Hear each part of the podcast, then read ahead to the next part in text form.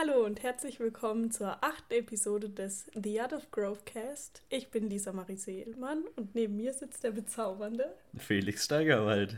Damit habt ihr nicht gerechnet, was? Dass Lisa das Intro gesprochen hat. Hm. Okay, weiter im Text. Heute soll es um das Thema Programming gehen, wie man am besten seinen Trainingsplan gestaltet, wie man das angeht. Verschiedene Themen wie zum Beispiel, was sind Mikrozyklen, was sind Mesozyklen und dann wollen wir auch noch auf das Thema eingehen, wie das Ganze beim Bodybuilding der Frau mit dem eigenen Zyklus quasi zusammenpasst, wie das zusammenhängt, wie man da vorgehen kann. Und ich würde jetzt einfach mal reinstarten. Und zwar hat man ja seinen Trainingsplan und angenommen, der Trainingsplan ist jetzt ein Push-Pull-Legs-Plan, bei dem man dreimal in der Woche trainieren geht, von Montag bis Sonntag aufgeteilt. Und diese drei Trainingseinheiten nennt man dann quasi einen Mikrozyklus. Und angenommen, man steigt in das Training ein, fängt mit einer Intro-Session an, wo man vielleicht noch ein bisschen weniger Volumen macht, wo man ein bisschen die Intensität rausnimmt, um halt eben sich wieder an die Belastung zu gewöhnen. Ja, und ab der zweiten Woche steigt man dann eben voll durch, gibt immer Vollgas und steigert sich im besten Fall natürlich von Woche zu Woche im Training dann ist man natürlich irgendwann an dem Punkt, wenn man sehr intensiv und sehr hart trainiert, dass der Körper langsam anfängt, Wehwehchen zu entwickeln, dass du systemisch irgendwie schon erschöpfter bist, dass du nicht mehr die Leistung bringen kannst, die du bringen willst. Und dann ist es Zeit für eine Pause in Anführungszeichen. Dann wären wir bei dem Punkt des Deloads, der dann vielleicht ansteht und eben der Punkt zwischen zwei Deloads. Diese Phase nennt man einen Mesozyklus und quasi in einem Mesozyklus ist dann jede Trainingswoche in dem Fall ein Mikrozyklus. Und dann kann man das eben so aufbauen, dass man sagt, man macht das autoregulativ, dass man merkt, wenn man ziemlich platt wird, dass man dann einen Deload einschiebt.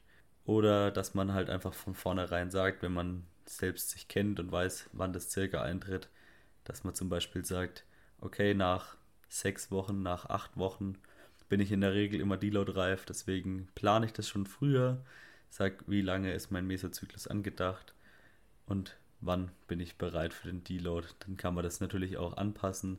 Wenn man weiß, okay, da fährt man in den Urlaub oder ist mal unterwegs, dann kann man sagen, okay, dann macht man jetzt halt nur einen Mesozyklus von fünf Wochen. Wenn man weiß, dann hat man eh vier, fünf Tage Pause, an denen man nicht trainieren kann.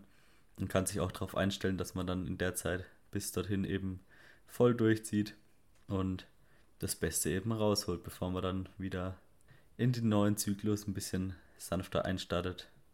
Wie handhabst du das dann bei dir im Training? Hast du quasi auch immer so eine feste Wochenanzahl, die dein Mesozyklus andauert oder machst du das dann auch abhängig von Urlauben oder sonstigen Sachen?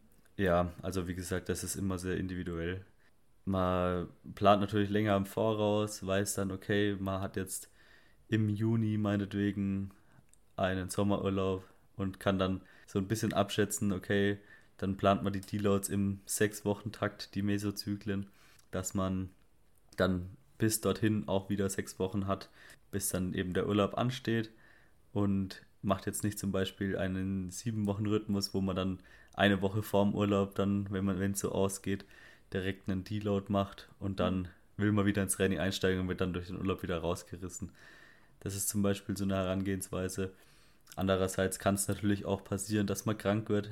Dann muss man eh seinen Zyklus unterbrechen und danach auch wieder wieder von neuem reinstarten mit einer Intro-Session, weil der Körper einfach noch nicht so leistungsfähig ist im Normalfall und deshalb ist das dann sehr individuell und muss dann von Fall zu Fall quasi abgewogen werden.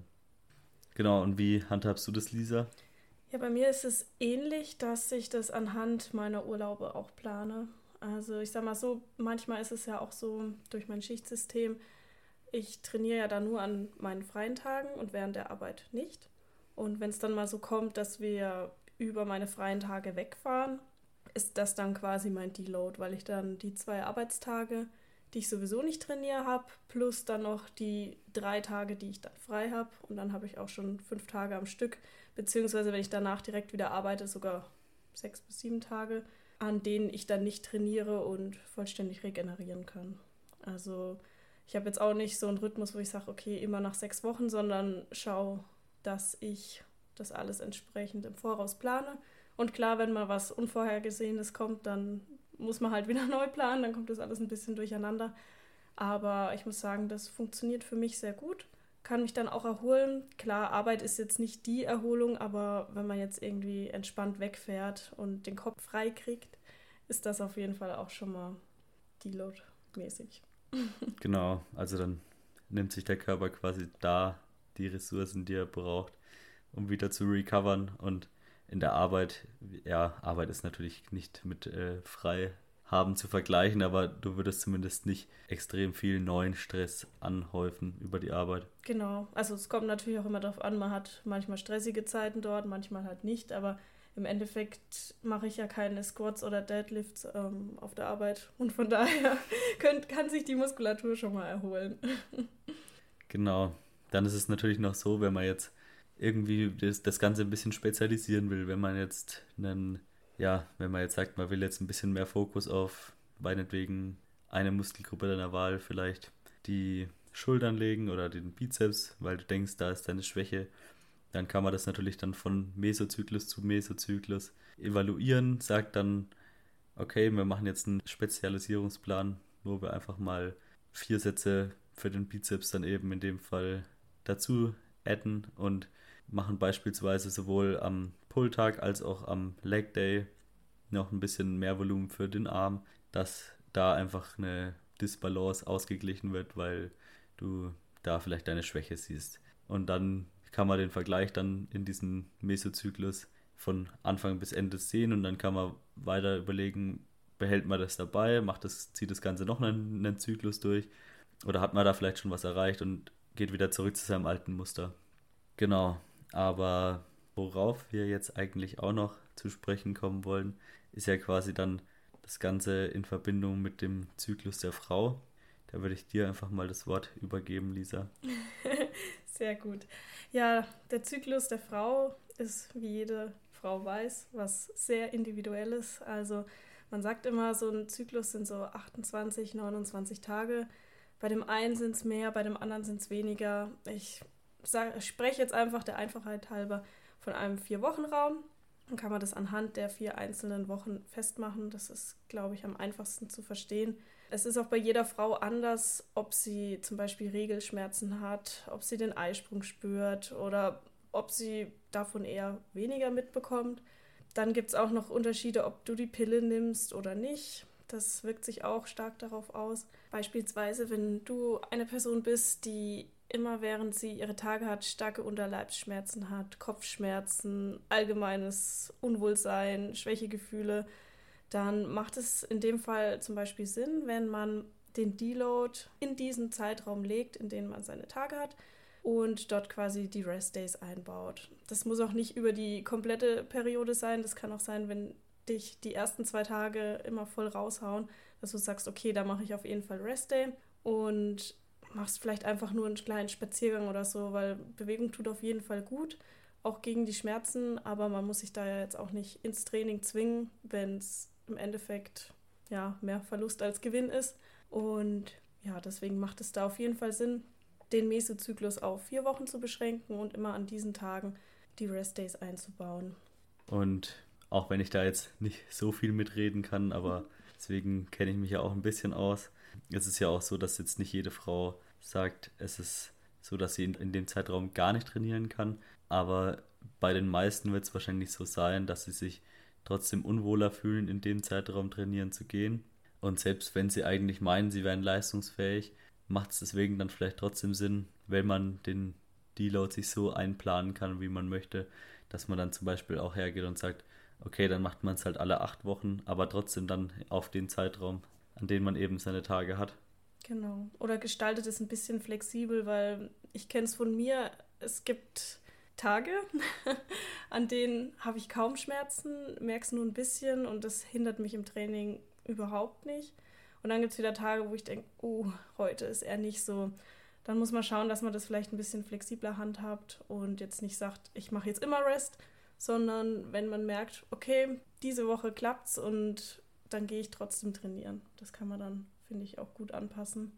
Gerade wenn es auch mal unregelmäßig sein sollte, das gibt es ja auch. Es hat ja nicht jede Frau wirklich immer exakt zum gleichen Zeitpunkt ihre Tage. Manche haben eine ausbleibende Periode, bei manchen kommt es unregelmäßig. Das muss man am besten dann auch festhalten. Zum Beispiel in einem Tracking-Sheet, wann man immer seine Tage hat. Oder auch diverse Apps benutzen, wo du eintragen kannst, wann du sie hast und auch welche Symptome mit eingehen. Das ist dann ganz hilfreich für die Planung dann auch. Genau, und an der Stelle Werbung in eigener Sache ist es natürlich immer super, wenn man einen Coach an der Hand hat, den man dann bei solchen Problemen, oder Probleme sind es ja eigentlich nicht, weil es ja was ganz Natürliches, aber den man in solchen Fällen halt einfach an der Hand hat und Fragen stellen kann, mit dem man dann zusammen quasi das Ganze ja, evaluieren kann, sagen kann, was machen wir, wie gehen wir vor, dies, das und ja, das ist sehr hilfreich in dem Zusammenhang. Deswegen, wenn ihr damit struggelt, dann könnt ihr euch gern bei uns melden. Dann nehmen wir uns der Sache an. Genau. Hast du sonst noch was, Lisa, das du zu dem ganzen Thema dazu sagen möchtest, so generell zum Thema Frau im Bodybuilding, zum Thema Zyklus, wenn wir jetzt das Ganze schon angesprochen haben? Ja, da würde ich noch auf die Pille eingehen. Da bin ich ja vorhin schon mal drauf gekommen kurz. Die hat natürlich auch Auswirkungen. Also ich habe selber auch schon Erfahrungen damit gesammelt, habe sie auch vor circa zwei Jahren abgesetzt. Bin ich auch froh drum weil durch die Pille kam es bei mir dazu, dass ich sehr starke Wassereinlagerungen auch hatte. Wirkt sich natürlich auf der Waage auch wieder aus und habe mich auch allgemein psychisch nicht gut dabei gefühlt. Das muss natürlich nicht bei jeder Frau so sein. Es kann auch sein, dass du, wenn du sie nimmst, überhaupt keine Probleme damit hast. Die Vorteile dadurch sind halt einfach, dass du einen regelmäßigen Zyklus hast und oftmals werden auch Periodenschmerzen dadurch gehemmt, dass es dir leichter fällt, durch diese Tage zu kommen. Ja, aber wie gesagt, das ist auch wieder sehr verschieden. Das muss jeder für sich selber entscheiden, ob sie gut tut oder nicht. Ich würde sie jetzt nicht unbedingt empfehlen, aber wie gesagt, ich bin auch kein Arzt. Ähm, da sollte sich jeder selber informieren, was da das Beste für einen ist. Ja, das Thema Pille ist sowieso so ein Thema für sich.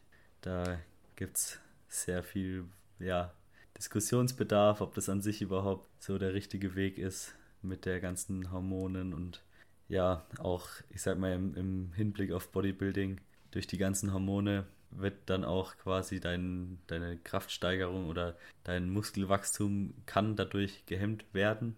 Ist natürlich auch von Pille zu Pille unterschiedlich.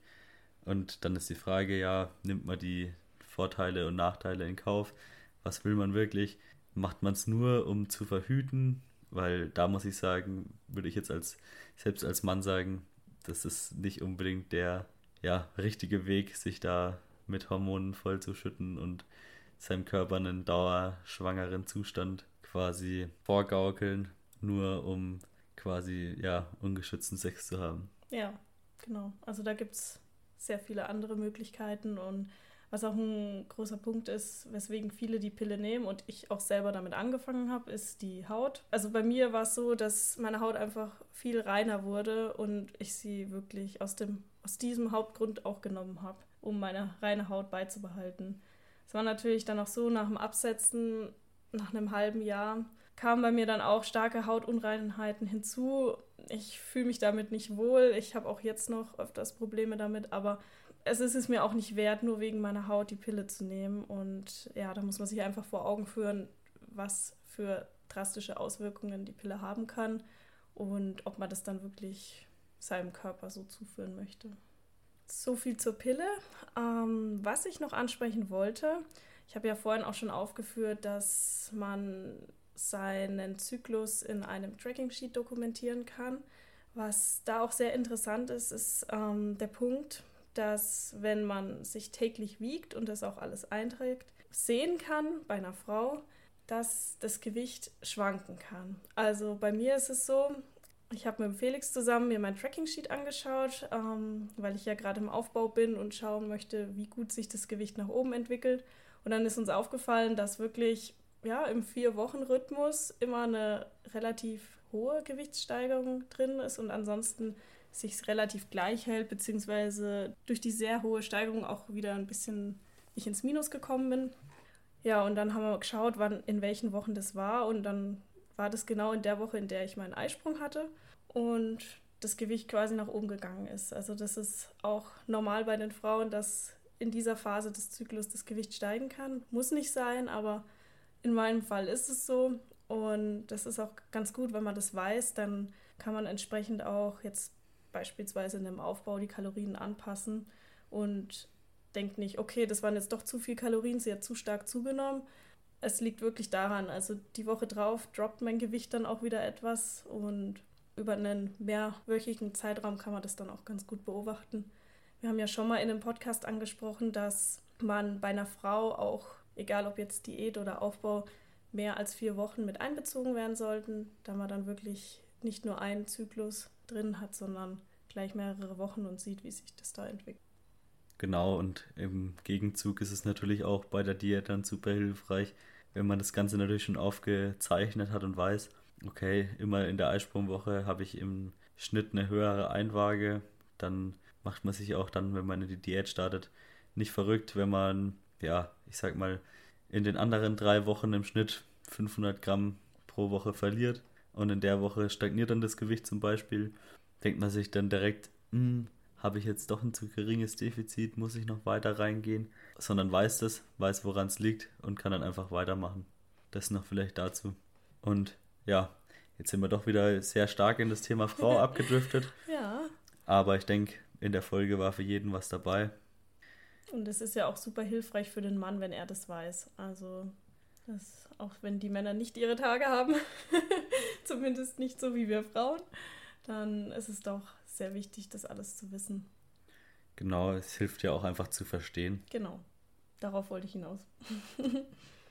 ja, an dieser Stelle würde ich sagen, beenden wir die Folge. Freuen uns, wenn ihr beim nächsten Mal wieder einschaltet und zuhört und wünschen euch jetzt noch ein schönes Wochenende. Ciao, ciao. Ciao.